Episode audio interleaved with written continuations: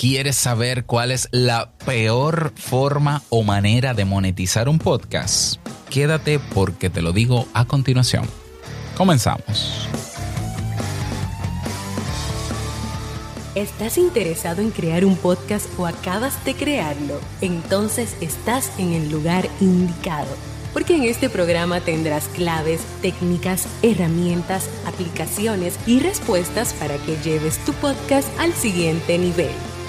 Y contigo tu anfitrión, podcaster y soloprenur que ha hecho del podcast su mejor medio para vivir, el del apellido japonés pero dominicano hasta la tambora, Robert Sasuki. Abre bien tus oídos porque esto es podcast. Hola, ¿qué tal estás? Bienvenido, bienvenida a este episodio, episodio 259 de Esto es Podcast. Yo soy Robert Sasuki, capitán de Kaizen, la academia donde tienes todo lo que necesitas para, bueno, ya lo sabes, para crear, crear, monetizar tu podcast. Pásate por kaizen.com, elige el curso que quieras y tienes acceso de por vida a él. Ok, mm, en el episodio de hoy vamos a hablar sobre la peor manera de monetizar un podcast, porque ¿Hay manera de monetizar un podcast? Eh, hace unos días leí un artículo de una persona que celebraba creo que sus 60 episodios en su podcast. No recuerdo el nombre ni me interesa mencionarlo tampoco. Y entre sus reflexiones que hacía en su artículo sobre lo que, lo que ha aprendido produciendo su podcast, una de sus conclusiones o reflexiones era que el, eh, el, el monetizar un podcast es un mito urbano. yo me reí, pues yo dije, bueno, pues si tú no sabes monetizar un podcast, claro que va a ser un mito, pero no es urbano, es un mito tuyo. Realmente eh, es, tú creer que el hecho de tú creer que no se puede monetizar un podcast es el mito. ¿Por qué? Porque hay evidencia sobrada de gente que monetiza su podcast y el hecho de que exista un solo podcast en el mundo que se monetice ya derrumba esa expresión. Pero bueno, cada quien piensa lo que quiera y yo lo respeto pero claro que hay maneras varias, diversas de sostener un podcast y de usar incluso el mismo podcast como un producto para generar ingresos. Evidencia, sasuke.network. Por si necesitan evidencia, ¿no? Sasuke.network. O sea, aquí, ¿qué es lo que, qué es lo que vende Sasuke.network? Con lo que hace dinero, los podcasts, el contenido de los podcasts, meramente. No, pero ¿qué más tú das? Tú das eh, eh, PDFs, libros. No, no, no. El contenido del podcast es lo que se monetiza directamente y nuestros podcasts en Sasuke Network son producciones, productos, que son los que están a la venta a través de una membresía o a ah, membresía mensual o anual. Entonces, maneras hay sobradas. De hecho, tengo un video que si lo buscas en YouTube, 13 maneras efectivas de monetizar un podcast. Eso es un, webinar que di para la Academia de Podcasting hace unos largos años. Y siguen vigentes esas 13 maneras. Y agregaría más.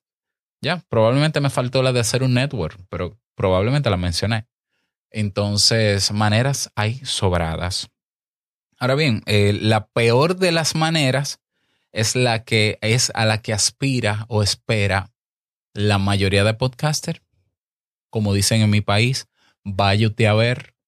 O sea, la gente está esperando monetizar su podcast de la peor manera porque la peor manera de monetizar un podcast es la más popular. Coincidencia de la vida. Es la manera que se ha usado para venderle la idea a algunos podcasters de vente para mi plataforma que aquí tú monetiza y hace dinero. Y ahí está la gente. Oye, Anchor, Anchor, Anchor, Anchor. Spreaker, Spreaker, Spreaker. Eh, qué sé yo, eh, eh, ya no me acuerdo de las demás. Evox, Evox, sí, Evox, Evox, Evox. Bueno, que Evox tiene una manera muy buena de monetizar pero tiene esta popular también que te voy a dar a continuación. Entonces, la peor manera de monetizar un podcast y te lo voy a dar con te lo voy a demostrar con argumentos es la publicidad de terceros. Sí, los anuncios de otros. Los anuncios, el, típico anuncio, el ad la mención, como tú quieras llamarle, de tercero. Es la peor manera. No digo que no pueda ser efectiva, pero eh, puede ser efectiva, pero no, ni es la más rentable. Número uno, no es la más rentable, salvo ciertas excepciones que voy a mencionar en este episodio. Ni es la más fácil tampoco, ni es la más estable tampoco, ni garantiza una, una sostenibilidad a mediano o largo plazo de ningún podcast. Y los argumentos te los voy a dar a continuación. Así que si no te has suscrito a sasuke.network, hazlo con una membresía mensual o anual para que puedas aprovechar el contenido completo de este episodio y del podcast. Así que nos escuchamos dentro y luego del audiólogo comienzo con mis argumentos.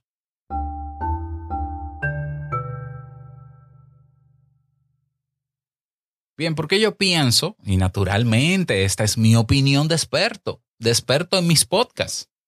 ¿Ya?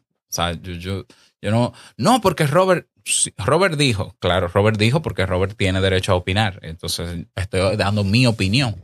Y claro, quiero argumentarlo porque yo estoy convencido de eso y porque simplemente los quiero exponer aquí. Bueno, bueno, está de más yo creo que diga eso. Ok, yo pienso que monetizar con publicidad de tercero es la manera menos efectiva, es la peor manera en general de monetizar un podcast.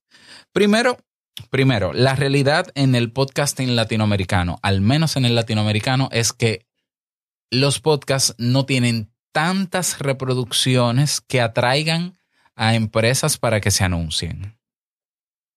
De hecho, la publicidad en podcast en el mundo completo, en el mercado anglosajón, que es el más grande, disminuyó drásticamente el año pasado. ¿Por qué? Porque todos creen que un podcast puede llegar a ser excepcional como el de Joe Rogan. Señores, Joe Rogan, Jordi Wild, eh, esta gente que tienen decenas de millones de reproducciones, son la excepción. Y claro, las marcas sí se van a interesar por ellos, porque las marcas, las empresas que invierten en publicidad, en marketing de influenciadores o marketing de influencers están persiguiendo números grandes. Por tanto, soñar por, o sea, entender que mi podcast puede ser sostenible a mediano o largo plazo solo con publicidad de tercero, primero puede ser una ilusión en este momento si tus métricas no son suficientes para las marcas. Que habrá marcas que eh, harán marketing de micro con micro influencers. Sí, sí, pero aún así no es la más efectiva. ¿Por qué? Otro argumento. La publicidad no es estable. La publicidad de tercero no es estable.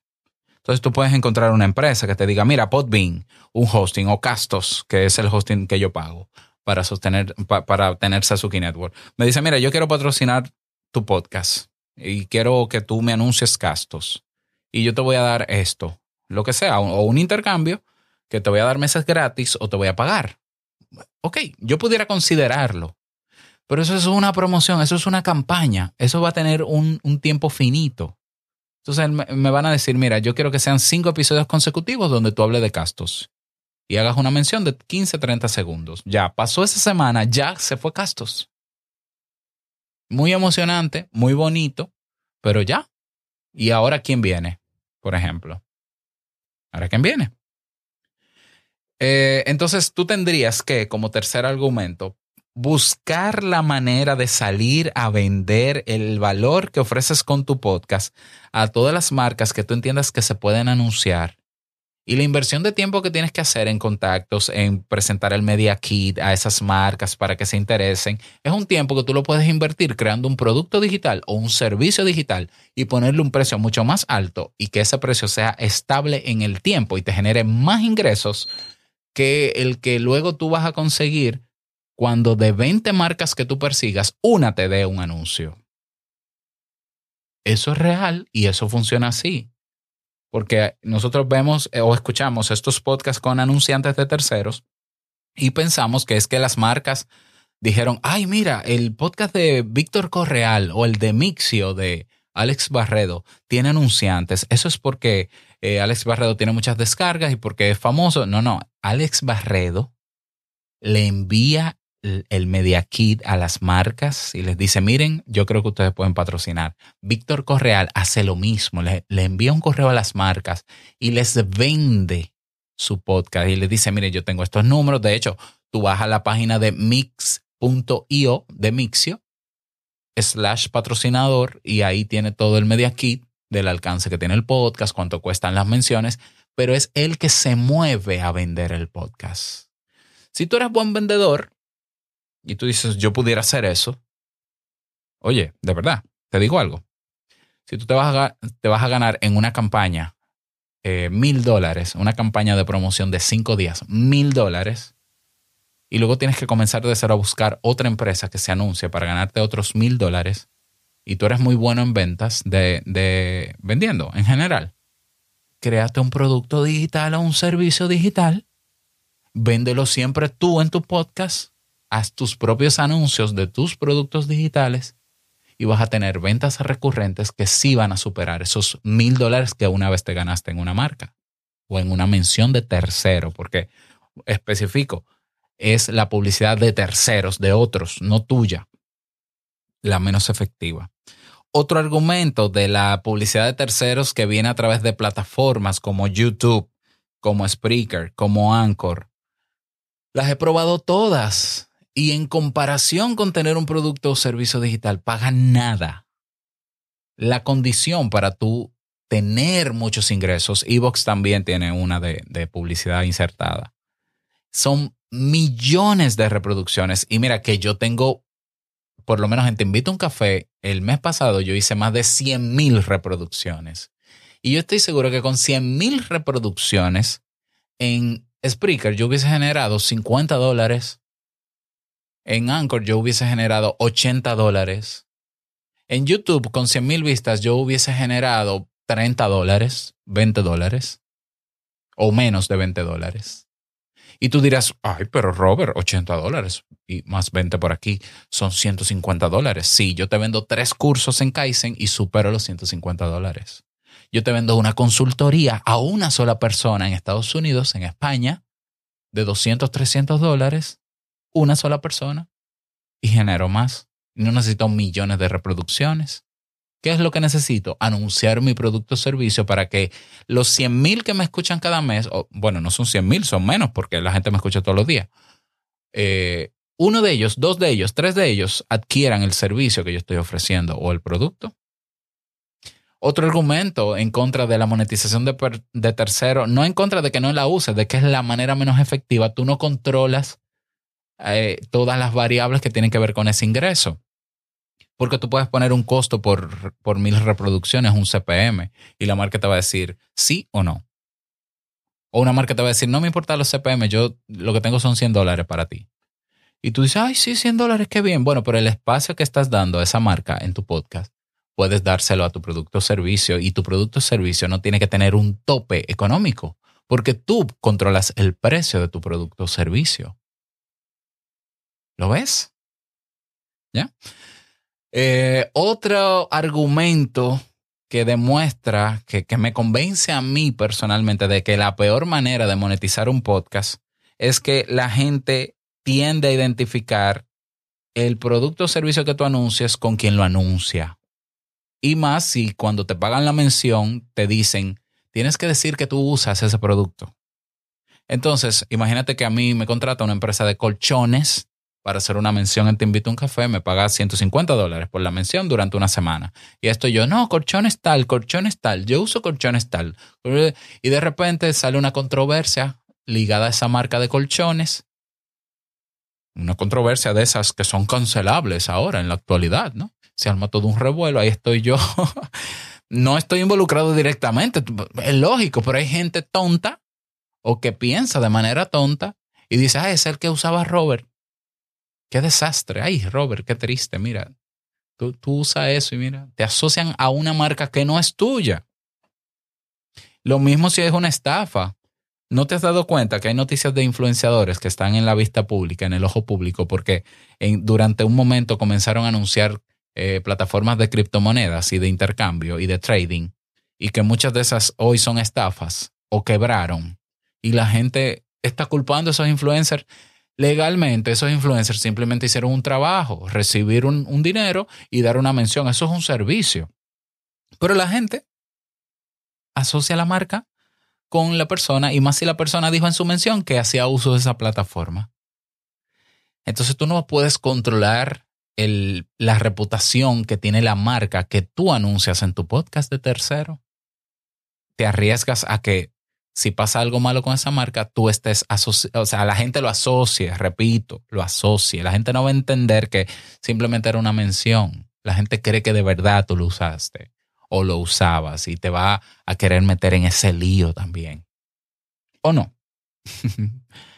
y eh, naturalmente, déjame ver, hay otro, otro argumento sobre la marca, sobre marcas de terceros, y es que hay personas que eh, están muy cansadas del típico o de la típica mención tradicional de la misma empresa que escuchan en todos los podcasts.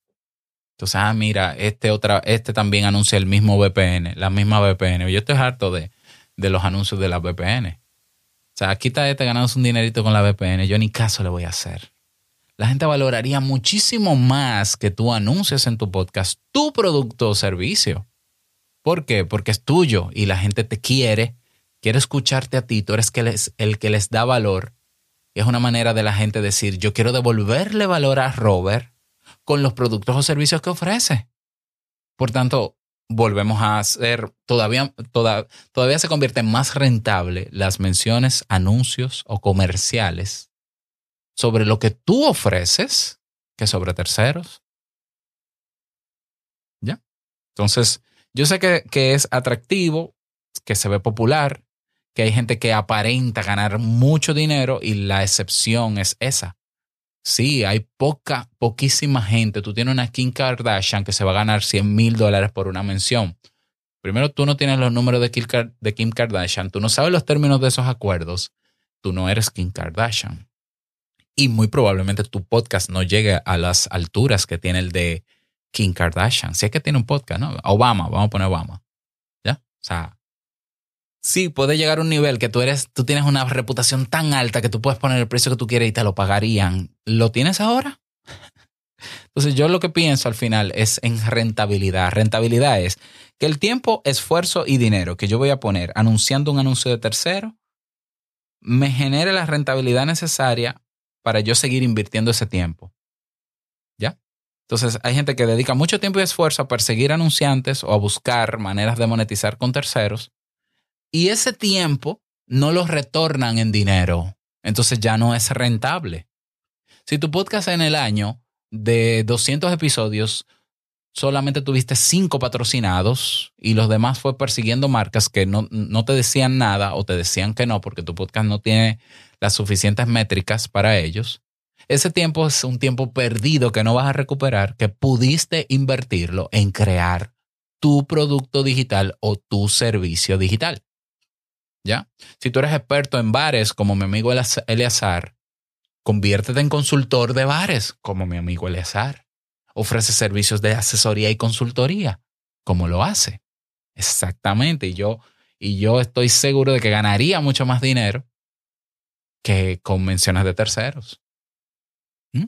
Incluso las mismas marcas lo contratarían como consultor más que como anunciante, por ejemplo, como plataforma para anunciarse la hay muchas más posibilidades de generar muchos más ingresos de otras maneras que con anuncios de terceros. ¿Ya? O sea, a veces no conviene. Hay podcasts que lo dicen abiertamente. Yo no, yo no quiero anunciantes de terceros porque eso yo siento que me compromete. Mira, un último argumento que te doy que justifica que no es la mejor manera es que te quita libertades. O sea, me explico. Si a ti un banco, por ejemplo, eh, no, el está, el gobierno, dice, vamos a invertir en este podcast y vamos a ponerle anuncios. Es una estrategia también del gobierno el poner anuncios, no solamente de pagarte y, tener el alcance, bla, bla, bla, y relaciones públicas. No, no, es una manera también de acallarte. ¿Por qué? Porque tú no querrás hablar ni mal ni dar tu opinión honesta sobre algo que tenga que ver con el gobierno porque tendrías el temor de que te quiten el anuncio. Lo mismo con cualquier otra marca. Imagínate de tecnología que a mí Samsung me pague menciones en mi podcast y yo emocionado, ay, Samsung me pagó menciones en mi podcast, pero yo uso un iPhone. Pero entonces yo no puedo decir en mi podcast que yo uso un iPhone por el temor de que Samsung me quite el anuncio. Entonces yo estoy sometido a no decir cosas, a callarme cosas, porque estoy favoreciendo una marca que, ni, que no es mía. Volvemos a lo mismo. En una marca que yo no tengo un contrato de exclusividad ni que me van a dar un sueldo ad vitam. Me está pagando una mención. Y hay marcas que esperan que tú te sometas cuando te ponen un anuncio también. Que tú te sometas a no hablar en contra de ellos. Por si no lo sabías. Y te lo dan en un contrato otro argumento más para no comprometerme con el negocio de otro. Creo yo mi propio negocio en torno a mi podcast. Bueno, esas son mis razones. ¿Tienes alguna tú en contra de que sí es mejor monetizar con terceros? Bueno, pues para eso está el grupo en Telegram, así que espero tu feedback y vamos a socializar. Esta es mi opinión en base a mi poca experiencia eh, sobre este tema. Así que Nada más desearte un feliz día, que lo pases súper bien. No olvides que lo que expresas en tu podcast hoy impactará la vida del que escucha tarde o temprano. Larga vida al podcasting 2.0. Nos escuchamos mañana en un nuevo episodio. Chao.